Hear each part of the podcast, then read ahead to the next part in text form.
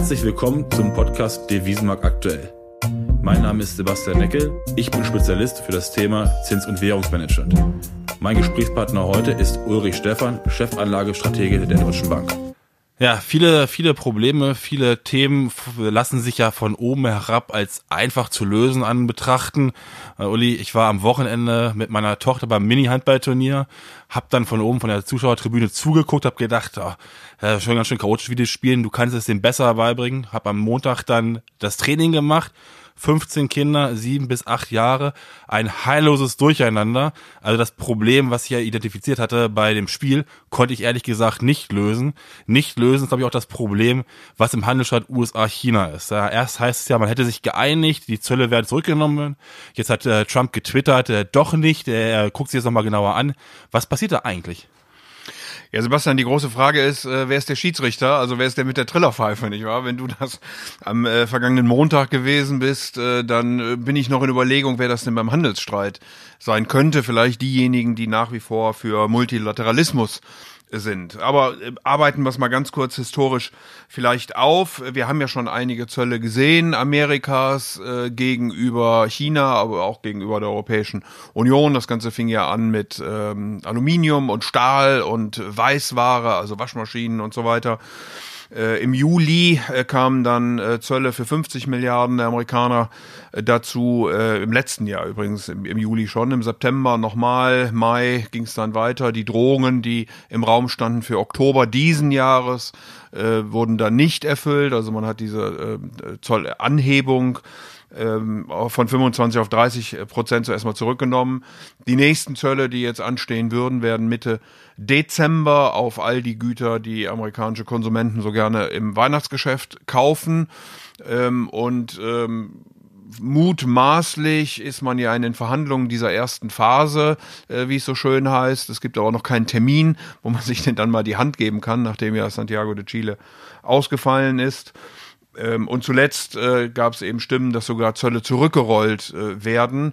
Ähm, ich glaube, das kam eher aus der chinesischen Ecke und zwar vor dem Hintergrund, dass China gesagt hat, wir müssen unsere Zölle senken auf amerikanische Agrarprodukte, damit unsere Importeure auch Schweinefleisch und Soja aus Amerika äh, importieren. Das ist ein bisschen eine lustige Diskussion, weil das am Ende ja Staatsbetriebe sind, die sozusagen die Zölle an sich selbst zahlen. Aber mit dem Argument verlangt man von Amerika auch Zollsenkungen und äh, ich befürchte, dass die Amerikaner nicht darauf eingehen werden, sondern in dieser ersten Phase dann tatsächlich es darum geht, dass ähm, äh, China mehr Agrar, Energie und so weiter importiert. Ähm, wir reden aber noch nicht über geistige, Impor ähm, äh, geistige Eigentum, wir reden noch nicht über Technologie und deswegen glaube ich, dass Amerika dieses Faustpfand zumindest im Moment nicht aus der Hand gibt. Das erinnert mich wirklich so ein bisschen an, an die Trainingseinheit mit den, mit den, mit den Kindern. Äh, jeder zu seinen eigenen Interessen, jeder versucht so seinen eigenen Kopf durchzusetzen. Umso erstaunlicher finde ich das ja letztlich, wenn ich mir Euro-Dollar-Woll angucke, Volatilität, ähm, dass wir extrem niedrig sind. Ich hätte jetzt eigentlich erwartet, wir müssten ziemlich hochspringen in der Volatilität. Ja, der Renminbi hat schon reagiert auf diese ganzen Handelsdiskussionen. Wir haben das ja erlebt in zwei Runden, als dann äh, Eskalation war im Mai und nochmal im äh, Sommer, dass der Renminbi entsprechend äh, schwächer geworden ist und fast ja das, was an Zöllen äh, dort aufgerufen war, äh, kompensiert hat. Insgesamt ist der Dollar aber relativ ruhig zu anderen Währungen, wie du ja richtigerweise sagst. Also die Volatilität ist gering. Ähm, ich würde sagen, das liegt am amerikanischen Arbeitsmarkt, an der amerikanischen Notenbank. Äh, solange der Arbeits Arbeitsmarkt so gut läuft und die Fed eher in einem ähm, Standby und oder Haltemodus ist, ähm, kommt kein Druck auf äh, andere Länder. Es wird ja alles cross über den Dollar gerechnet und äh, ich glaube, das ist der Hintergrund, warum die Volatilität bei Währungen im Moment so niedrig ist. Du hattest gerade angesprochen, robuster amerikanischer Arbeitsmarkt. Auch in Deutschland ist ja letztlich der Arbeitsmarkt immer noch relativ robust. Ähm, bevor wir ganz genau auf Deutschland eingehen, äh, was mir immer wieder als Frage gestellt wird, ist, was ist eigentlich genau der Unterschied zwischen einer technischen Rezession und einer echten Rezession, was hier so teilweise erwartet wird? Ja, von technischer Rezession sprechen eigentlich nur die Volkswirte ähm, und sie meinen damit, wenn man mindestens zwei Quartale aufeinander innerhalb eines Jahres negative äh, Bruttoinlandsproduktzahlen hat, äh, also die Entwicklung des Bruttoinlandsprodukts negativ ist. Ähm, das werden wir möglicherweise haben. Äh, wir kriegen diese Woche noch die Zahlen fürs dritte Quartal, die offiziellen. Äh, und dann spricht man eben von einer technischen Rezession, eine in Anführungsstrichen echte Rezession ist dann eben, wenn ein ganzes Jahr mal negativ ist. Das erwarten wir nicht, weder in diesem Jahr noch im nächsten Jahr. Die deutsche Wirtschaft ist ja weiterhin gut gewachsen, die Exportwirtschaft. Ähm, das Leistungsbilanz, der Leistungsbilanzüberschuss äh, wurde erwartet mit 19,1 Milliarden Euro. Die Bundesbank hat die vorläufigen Berechnungen herausgegeben mit über 25 Milliarden Euro. Zum Großteil oder viel ist auch getrieben mit dem Handel mit Großbritannien, Polen und Ungarn. Woran lag das eigentlich? Also ich glaube, dass das ähm, insbesondere an äh, Autos lag. Äh, wir hatten im letzten Jahr genau um diese Jahreszeit, also die letzten Daten, die wir haben, kommen ja aus dem September. Da hatten wir ein Problem mit ähm, den Zulassungen von Autos aufgrund der Abgas. Tests, äh, die ähm, Produktion, die äh, Absätze, auch der Export sind deutlich zurückgegangen und wir haben natürlich jetzt eine Erholung, dass die Leistungsbilanz so auseinandergeht oder so positiv ist, liegt äh, auch an den Importen, die schwächer wachsen als die Exporte, ähm, obwohl die Exporte im September zumindest Monat an Monat das beste ähm, die beste Entwicklung seit zwei Jahren äh, genommen hat. Also man muss immer ein bisschen aufpassen. Ja, der Export läuft gut, aber er läuft schwächer als in den Vorjahren. Bedeutet, er ist, äh, was, was das Wachstum insgesamt angeht, ähm, eher ein negativer Faktor. Ähm, und ähm, insofern wirkt da eben auch all das, was wir über Welthandel, Androhung von Zöllen und so weiter und so fort äh, besprochen haben, ein Stück weit mit rein. Es könnte auch sein, aufgrund dieser Tatsache, dass wir tatsächlich ein paar Vorzugseffekte gesehen haben, weil ja äh, Amerika auch Zölle auf europäische, schrägstrich deutsche Autos äh, zumindest angedroht hat, ähm, die möglicherweise auch nochmal verschoben werden. Wahrscheinlich haben wir auch Vorzugseffekte gesehen aufgrund eines nahenden Brexits, Angst, dass wir vielleicht auch dorthin mehr exportieren konnten. Ich habe, wir haben mal gesagt, Happy, Happy Halloween, ähm, der ganz große Tag. Es ist jetzt ja nichts passiert, ne? Ähm, wie sieht deine Meinung jetzt auf, wenn wir uns die Wahl am 12. Dezember betrachten? Äh, wo wird Großbritannien hinsteuern? Ähm, und vor allem, wie lange wird dieser Brexit-Prozess äh, uns weiter verfolgen? Ja, das ist äh, sicherlich so eine never-ending Story. Es gibt ja schon einige, die äh, mutmaßen, dass der Brexit uns noch die nächsten zehn Jahre äh, beschäftigen wird.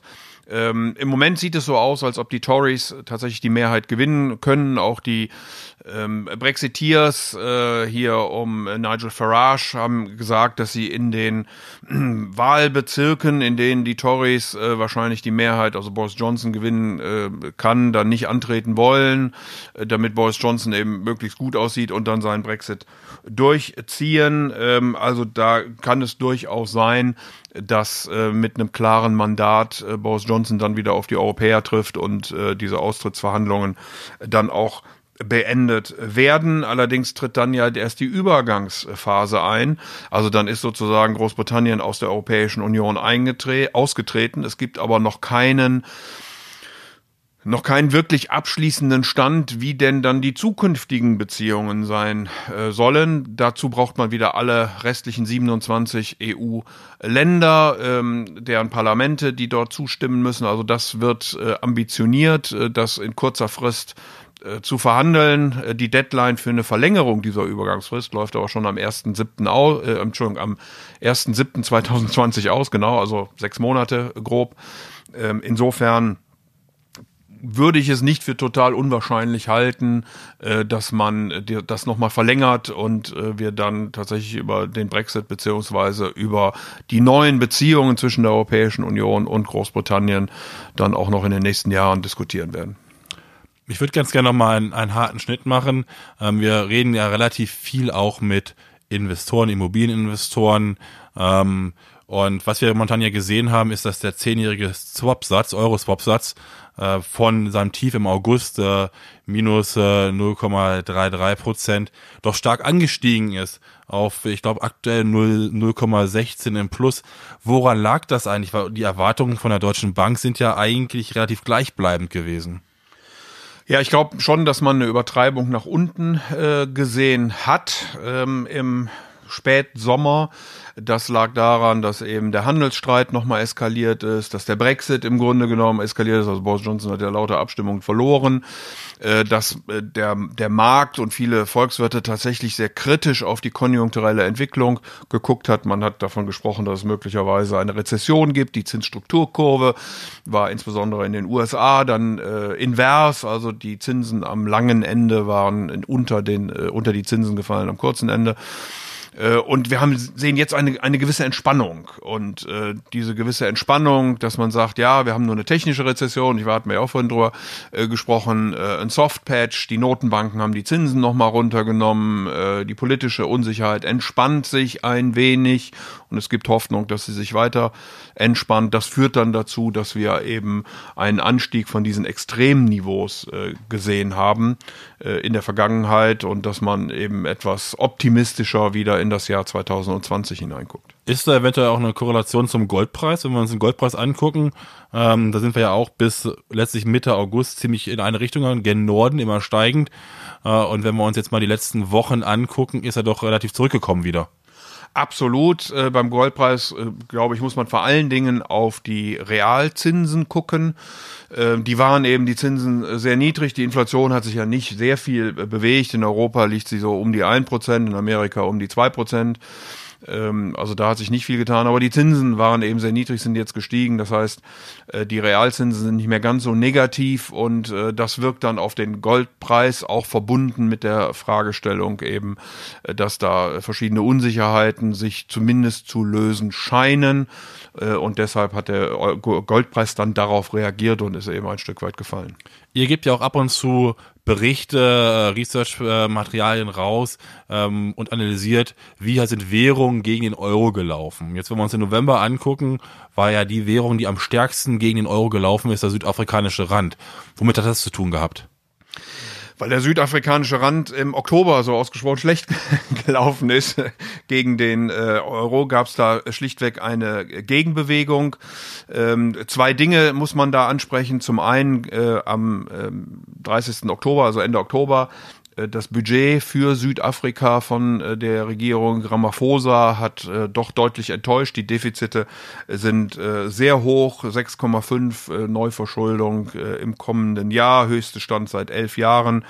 Die Staatsverschuldung wird auf über 70 Prozent Bruttoinlandsprodukt steigen. Also das war das eine, was so ein bisschen dann im Oktober für Schrecken gesorgt hat. Das zweite war eben, dass am 1. November eine Einschätzung äh, von Moody's anstand. Moody's ist die letzte Ratingagentur, die noch Investment Grade, ähm, also gute Bonität für Südafrika einschätzt.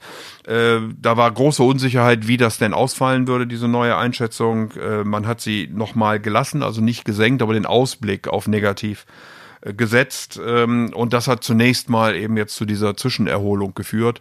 Äh, solange sich aber in Südafrika nicht Wesentliches ändert, äh, Eskom, also der große Energieversorger, ist ein, ein wirkliches Problem. Reformen, die Ramaphosa versprochen hat, gehen nicht so richtig voran und deswegen steht tatsächlich zu befürchten, dass wir dieses, äh, dieser, äh, dieses Downgrade von Modis noch sehen werden im Laufe des nächsten Jahres und der südafrikanische Rand dann doch eher wieder zur Schwäche neigen wird. Du hast viele Punkte angesprochen, die in den nächsten Wochen und wahrscheinlich auch in 2020 uns weiter begleiten werden, ähm, die vielleicht auch noch ein bisschen Bewegung in die Märkte reinbringen können. Wenn wir jetzt kurzfristig nur bis Jahresende gucken, gibt es noch ein Thema, ein, ein Gebiet, wo du sagst, da müsst ihr auf jeden Fall drauf aufpassen? Ja, wie gesagt, wir haben noch ein paar Zollthemen, die noch äh, in diesem Jahr anstehen. Äh, das ist die endgültige Entscheidung um Autozölle. Ähm, äh, Europas äh, Richtung USA. Äh, wir haben aber auch noch den amerikanisch äh, getriebenen Handelsstreit, der noch nicht äh, die Phase 1 endgültig überwunden hat. Und wir haben natürlich den Brexit zum Jahresende. Also als Unternehmen würde ich mir überlegen, äh, dass mit der ähm, mit der Regierung in Großbritannien, mit einer Regierungsbildung, mit einem Austritt noch nicht wirklich die neue Situation und man muss sich, glaube ich, darauf einrichten dann, wie will ich damit umgehen. Äh, und das Zweite ist eben, dass sich Wertschöpfungsketten wahrscheinlich trotzdem verlängert äh, verändern werden, äh, weil Donald Trump eher dazu neigt, ähm, solche Zölle zu verschieben, aber sie nicht komplett abzusagen. Insofern hängt die Drohung immer darüber und ich glaube, das sind so Dinge, wo Unternehmen auch nochmal jetzt zum Jahresende nachdenken können, wie sie denn in 2020 fortfolgende mit den Themen umgehen wollen. Also letztlich kann man das wirklich mit so einem Mini-Handball-Team vergleichen. Es ist immer eine ganz große Überraschung, wer wohin läuft. Man kann es ganz häufig gar nicht absehen. Und auch wenn man der Meinung ist, es ist ganz logisch, es müsste in die eine Richtung laufen, äh, drehen die Kinder sich ab und laufen ganz woanders hin. Ich glaube, ähm, das heißt weiterhin wirklich die Augen aufbehalten. Ähm, du hattest es angesprochen, wir haben eine niedrige Volatilität. Nichtsdestotrotz kann immer noch die Gefahr passieren, äh, wenn jetzt an den Märkten nicht was passiert, dass dann doch relativ schnell die Volatilität auch noch steigen könnte. In dem Sinne sage ich, äh, wirklich noch aufmerksam bleiben bis zum Jahresende. Vielen Dank. Sehr gern.